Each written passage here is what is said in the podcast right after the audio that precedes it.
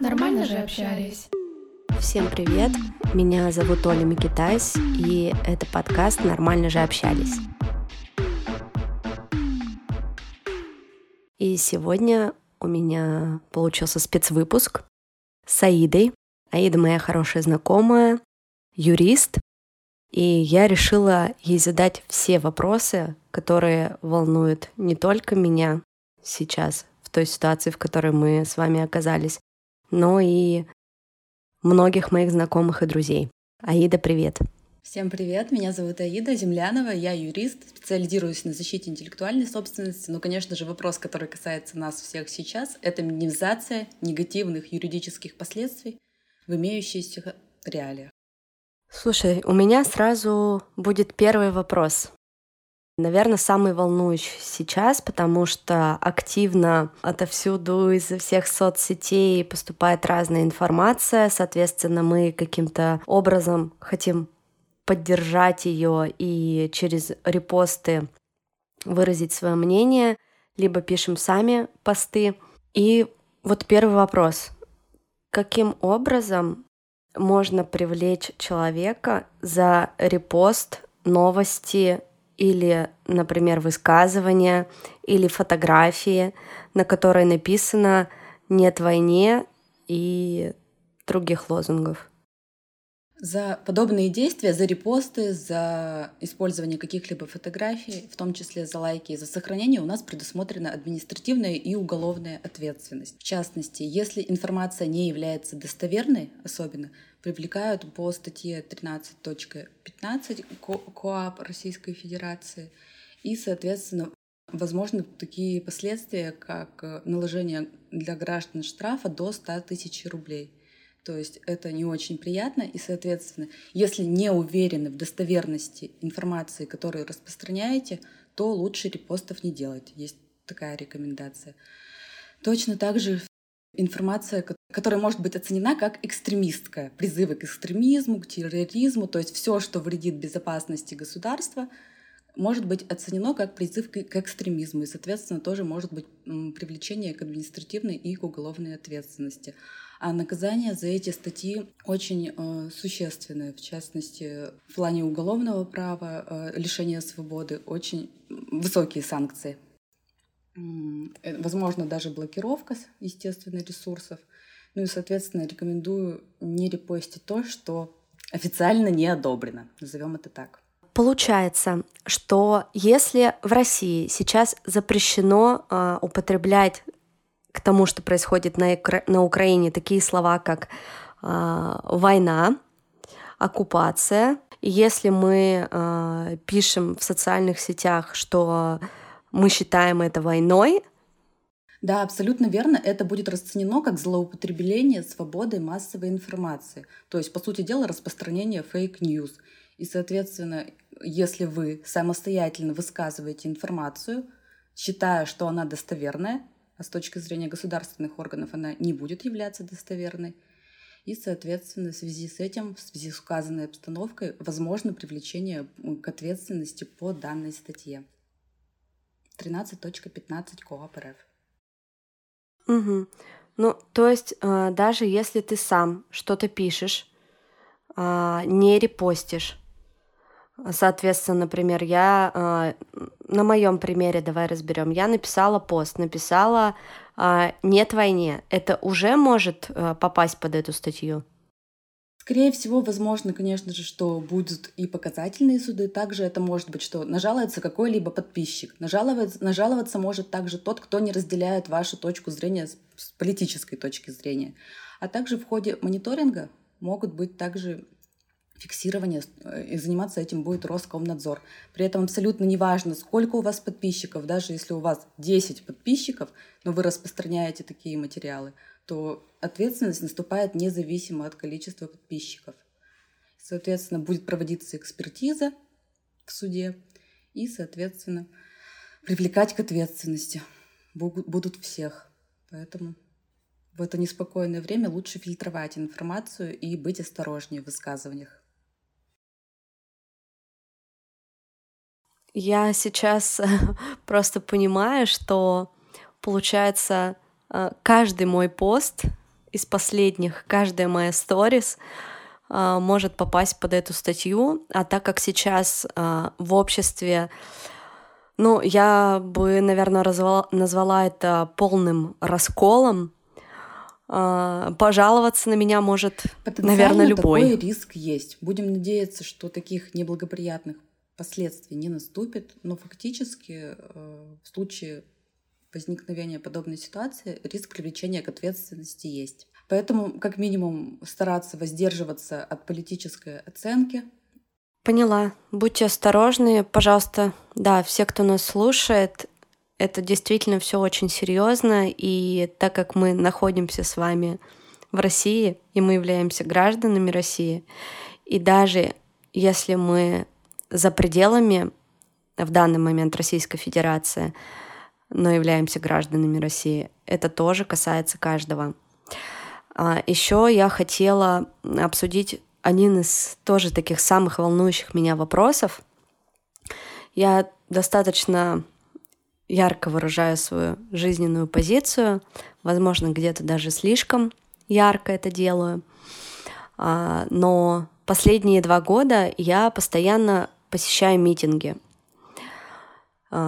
Мирные прогулки, как это мы сейчас называем.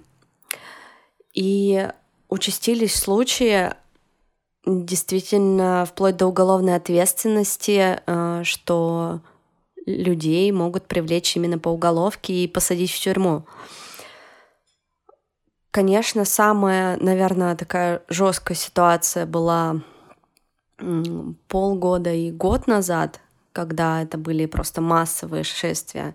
Но сейчас э, вот мы с Аидой из Екатеринбурга, у нас митинги не такие масштабные, как в Москве и в Санкт-Петербурге, но все равно задержаний происходит очень много.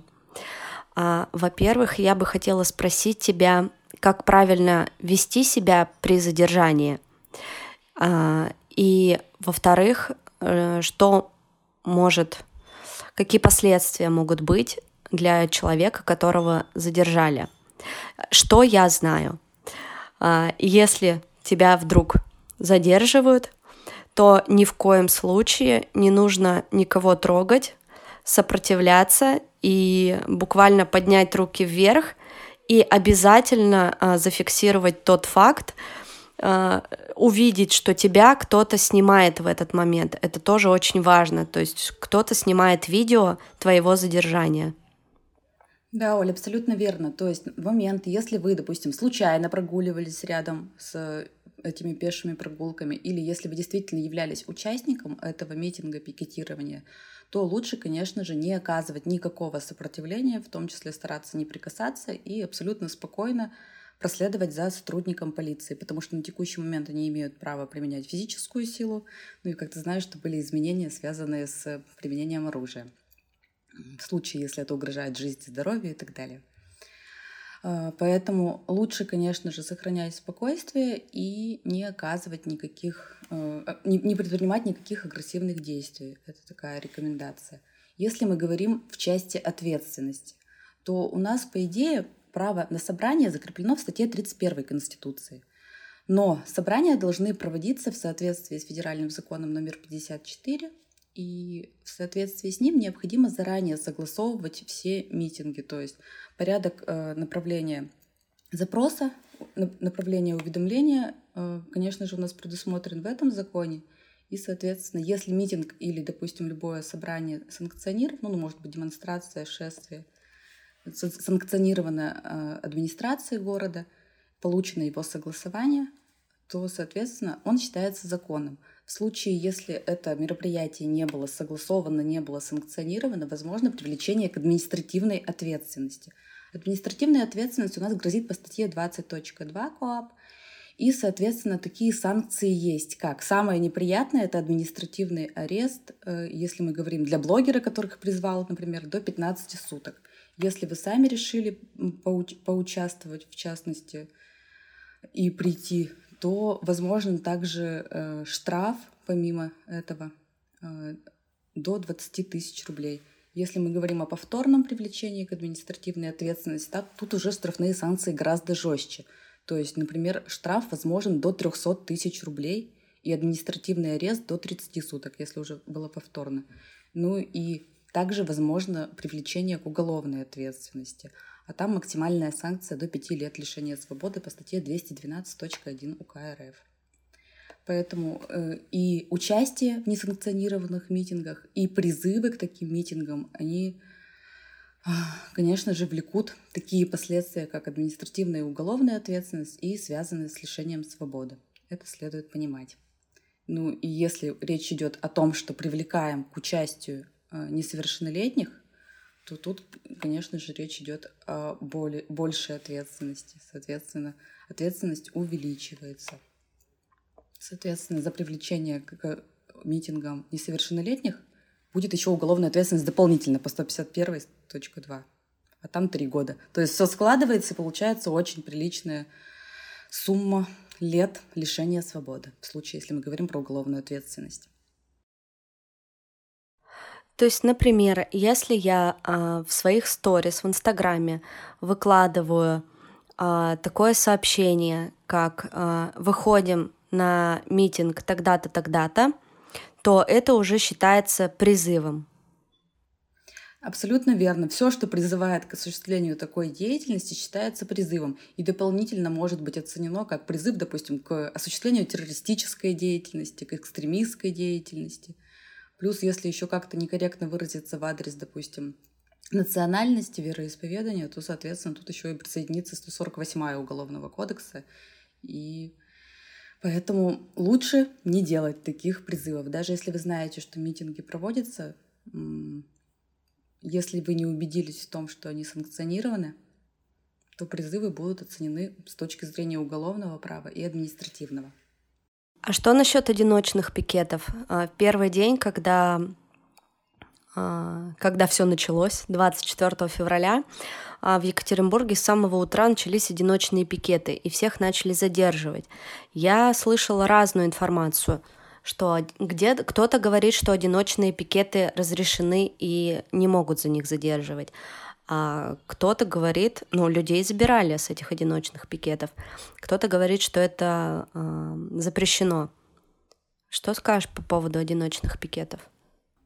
Смотри, одиночный пикет, он относится с точки зрения законодательства к, пикети, к пикетированию. То есть в любом случае, даже если один или более человек находится, при этом используют транспаранты, плакаты или какие-либо иные средства наглядной агитации, это в любом случае влечет за собой административную ответственность. То то есть даже для одного человека, для его пикетирования, то есть если он стоит, допустим, с листком бумаги, на котором написан призыв какой-либо или какая-либо формулировка, которая считается недостоверной информацией, в этой ситуации также есть риск привлечения к ответственности. Поняла.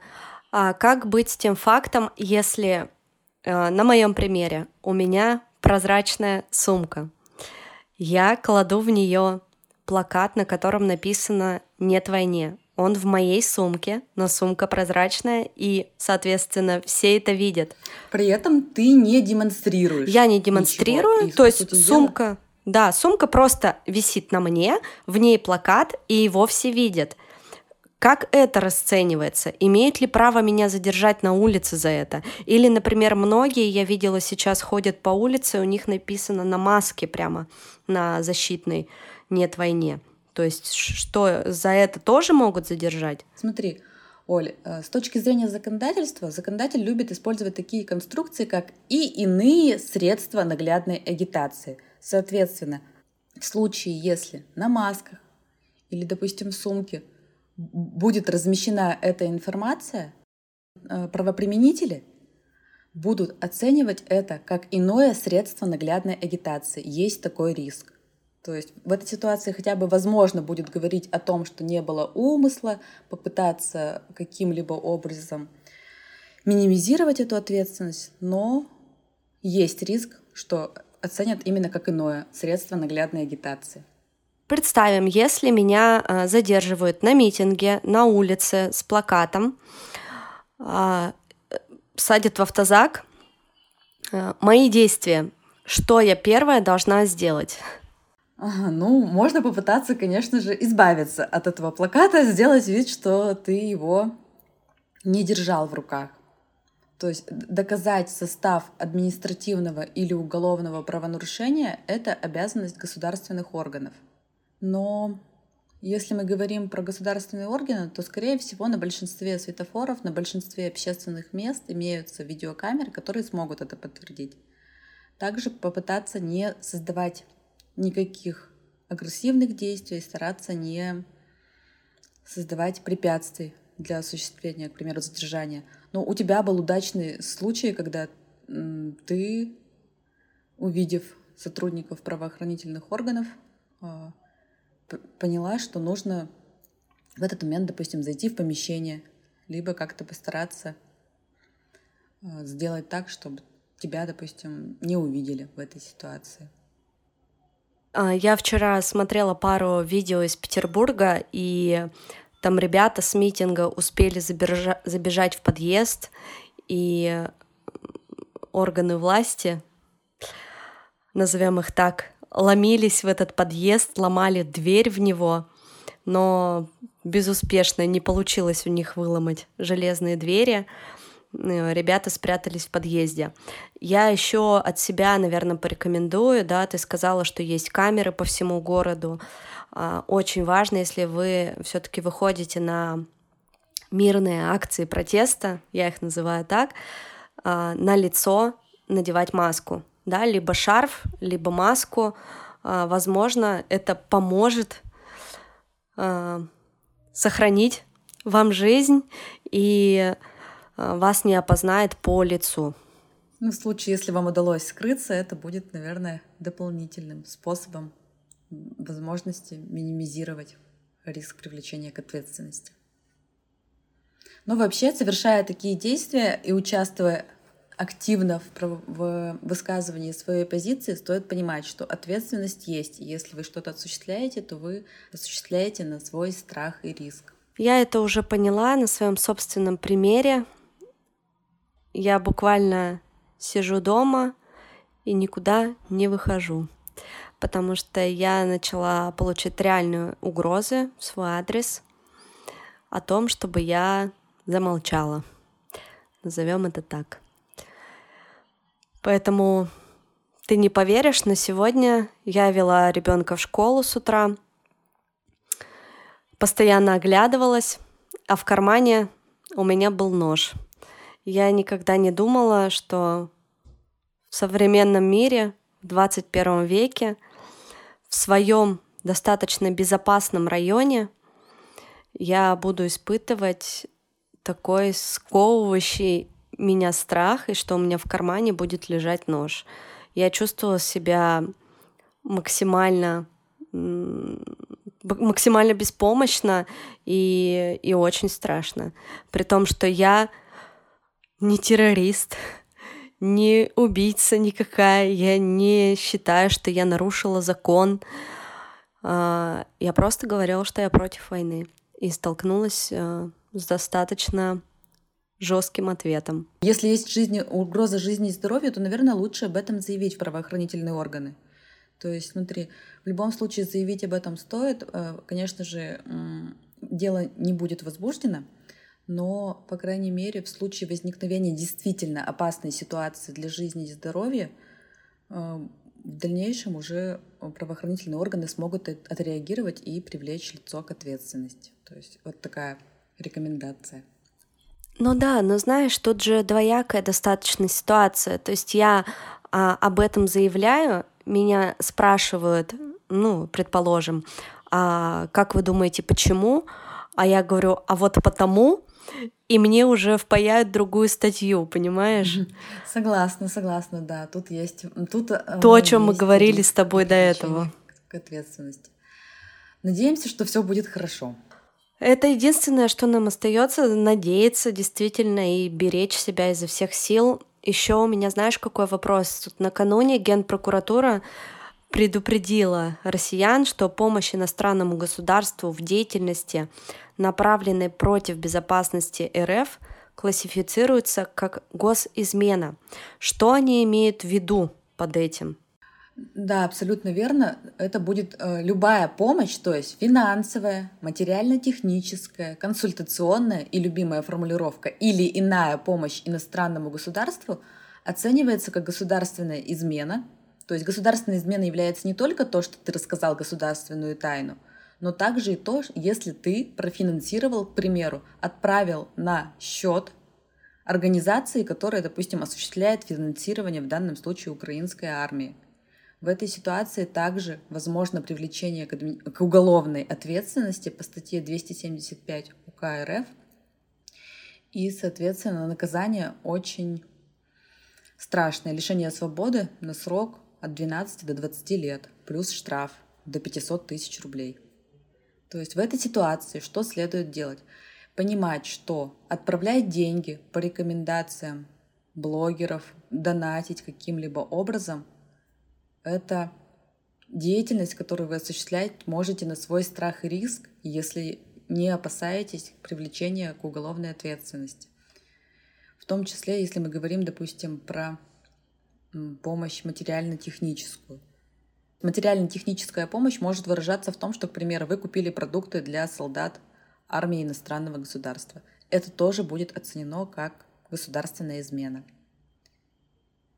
Я еще Э, позавчера ночью лежала, э, думала о том, что вижу очень много призывов со стороны блогеров отправлять платежи, поддерживать каким-либо образом. Я понимаю, что людям хочется оказать помощь, оказать поддержку, но направлять организациям, э, о которых вам неизвестно ничего, денежные средства может оказаться очень большой ошибкой. И прокуратура уже на следующий день как раз-таки опубликовала предупреждение о том, какая ответственность будет грозить за это. А расскажи поподробнее про консультационную помощь. Консультационная помощь — это такая очень общая формулировка, означает, к примеру, если вы, допустим, располагаете информацией о том, где, например, находятся на, на текущий момент э, солдаты иностранного государства или, допустим, э, вашего государства, и вы можете оказывать какую-либо поддержку, например, сделайте вот так, а пойдите налево. Ну, то есть, по сути дела, оказывать информационную помощь и подсказывать, как действовать. В этой ситуации тоже могут возникать риски привлечения к ответственности, именно к уголовной. То есть информационного характера сообщения для второго государства, для иностранного государства оцениваются именно таким образом. Это я поняла. А что может попасть под иные формы поддержки?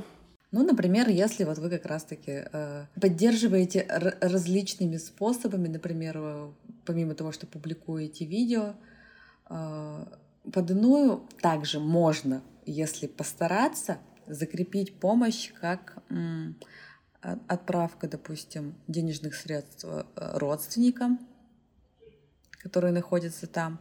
А если, допустим, этот родственник еще окажется сотрудником, допустим, военным или как-то как связанным с военной деятельностью, тоже можно оценить как иная помощь иностранному государству. То есть формулировка звучит очень размыто, очень широко, и, соответственно, любое способствование иностранному государству может быть так оценено. У меня нет слов. Я впервые это говорю в своем подкасте. Обычно мне всегда есть что сказать, но когда я слышу просто то, что реально нам всем грозит, многим из нас, не говорю, что всем, а, у меня пропадают всяческие просто слова, и это, это кошмар. Я знаю, что еще хотела спросить. А, сейчас а, очень активизировалась вот опять же такая психологическая поддержка.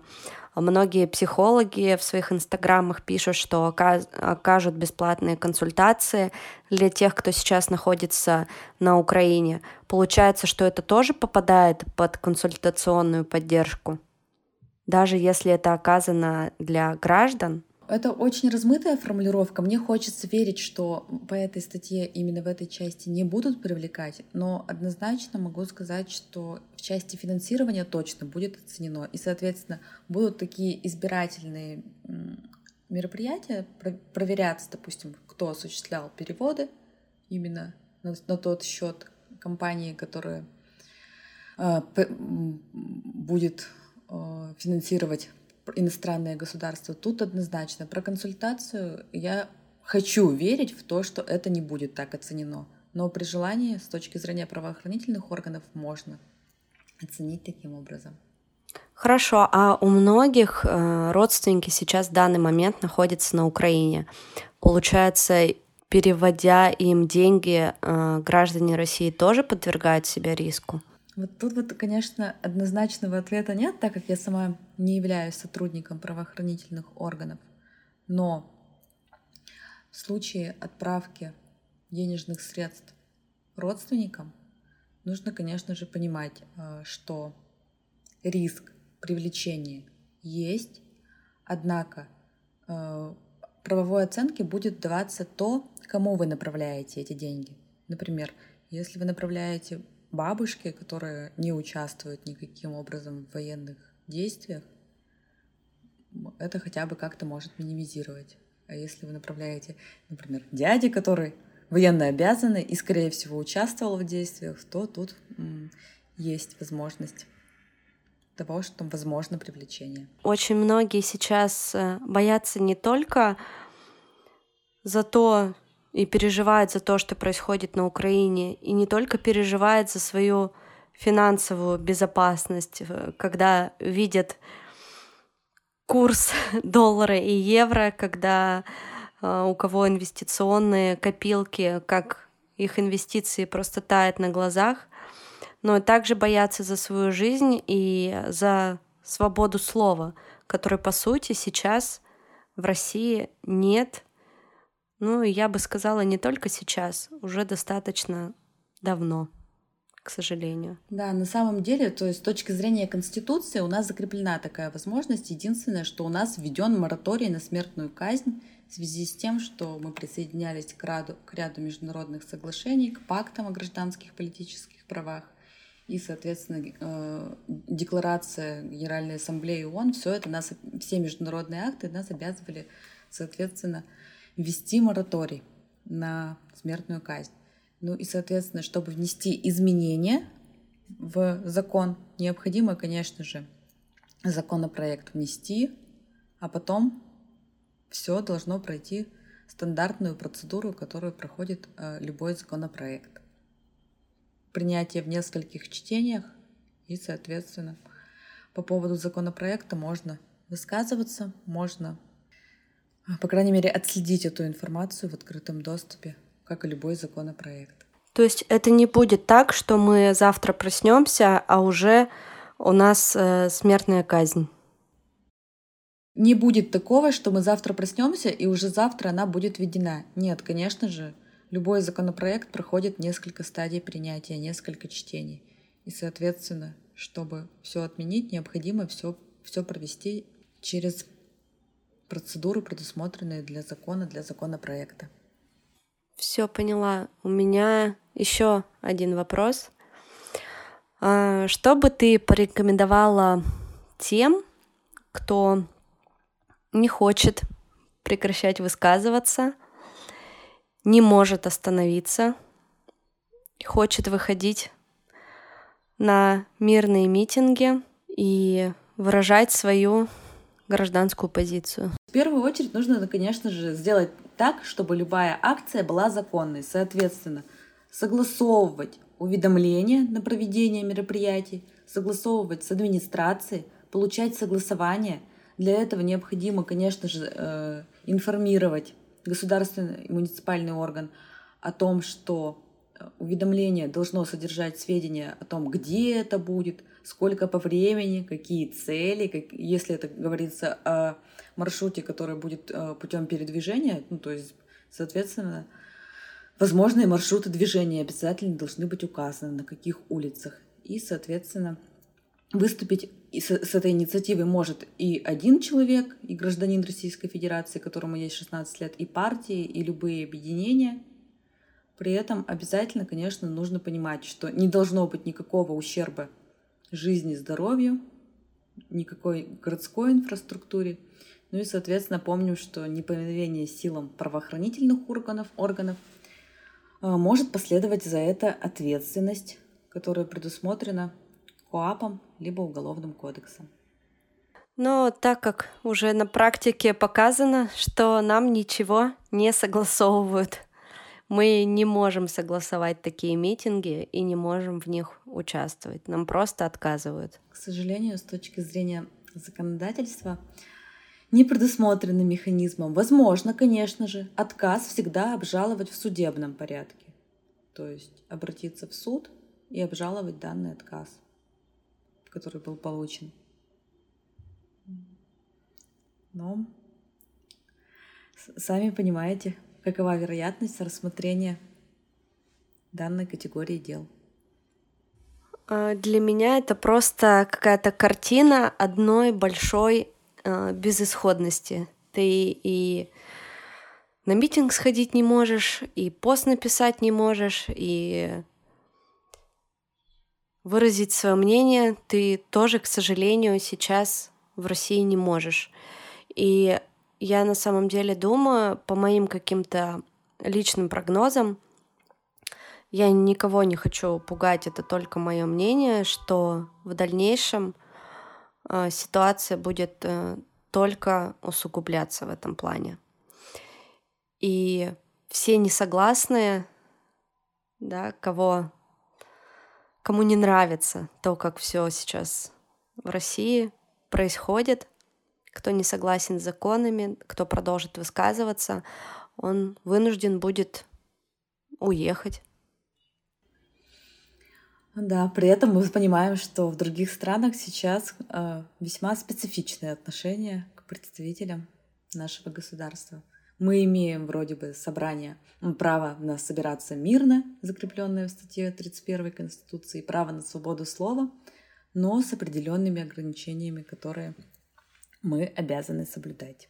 Я просто смотрела все эти дни, как проходят мирные акции протеста против войны э, в Берлине, в Праге, в Варшаве, в общем, в Грузии, в Тбилиси по всему миру. В Майами, где люди выходят с флагами, где люди выходят с плакатами, где они стоят мирно и кричат о том, что они против войны.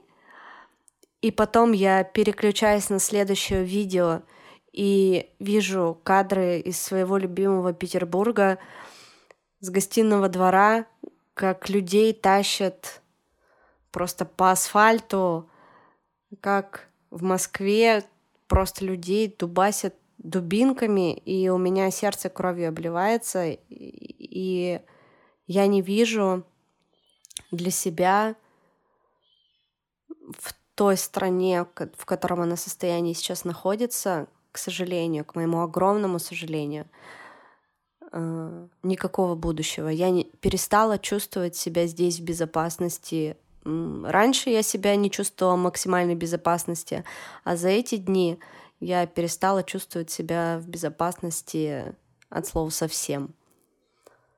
И мне от этого очень грустно и очень больно. Да, на самом деле все эти события э, действительно причиняют боль каждому гражданину нашей страны. И каждый из нас делает свой выбор. Либо он выбирает высказываться активно, либо он выбирает э, сохранить молчание, поберечь свой внутренний мир и не нарушать, не создавать последствий неблагоприятных, потому что в этой ситуации я, я не могу кого-либо осуждать каким-либо образом, потому что каждый человек ну, делает свой выбор, исходя из той ситуации, которая у него есть. То есть у кого-то это могут быть дети, и мы в первую очередь несем ответственность за них. И, наверное, в конце хочется сказать, что хочется верить, что все, вся ситуация изменится. И последствия, конечно же, негативные юридические не коснутся. Да, спасибо тебе большое за наш разговор. Спасибо, что выделила время, ответила на те вопросы, которые меня волнуют. Действительно, в последнее время я много обо всем об этом думаю. И я думаю, что этот выпуск станет для кого-то полезным. Да, Оль, спасибо, что, что позвала, спасибо, что затронула такую сложную, непростую тему. Я, как юрист, должна была предупредить о том, какие последствия ждут, потому что есть среди нас граждане, которые являются, например, несовершеннолетними и могут, в свою очередь, не подозревать. А как мы знаем, что незнание закона в нашей стране не освобождает от ответственности. Спасибо, что послушали этот выпуск. Обязательно подписывайтесь на подкаст. Там, где вы его слушаете, оставляйте оценки, оставляйте комментарии. Это был спецвыпуск. Подкасты «Нормально же общались». И мы встретимся с вами в новом сезоне. Я думаю, что где-то в середине марта я очень надеюсь, что смогу его запустить. Делитесь выпуском в социальных сетях, чтобы как можно больше людей его послушали и были в безопасности в такое неспокойное время. Всем мир, любви, заботы о себе, о своем ментальном здоровье и нет войны. Пока-пока.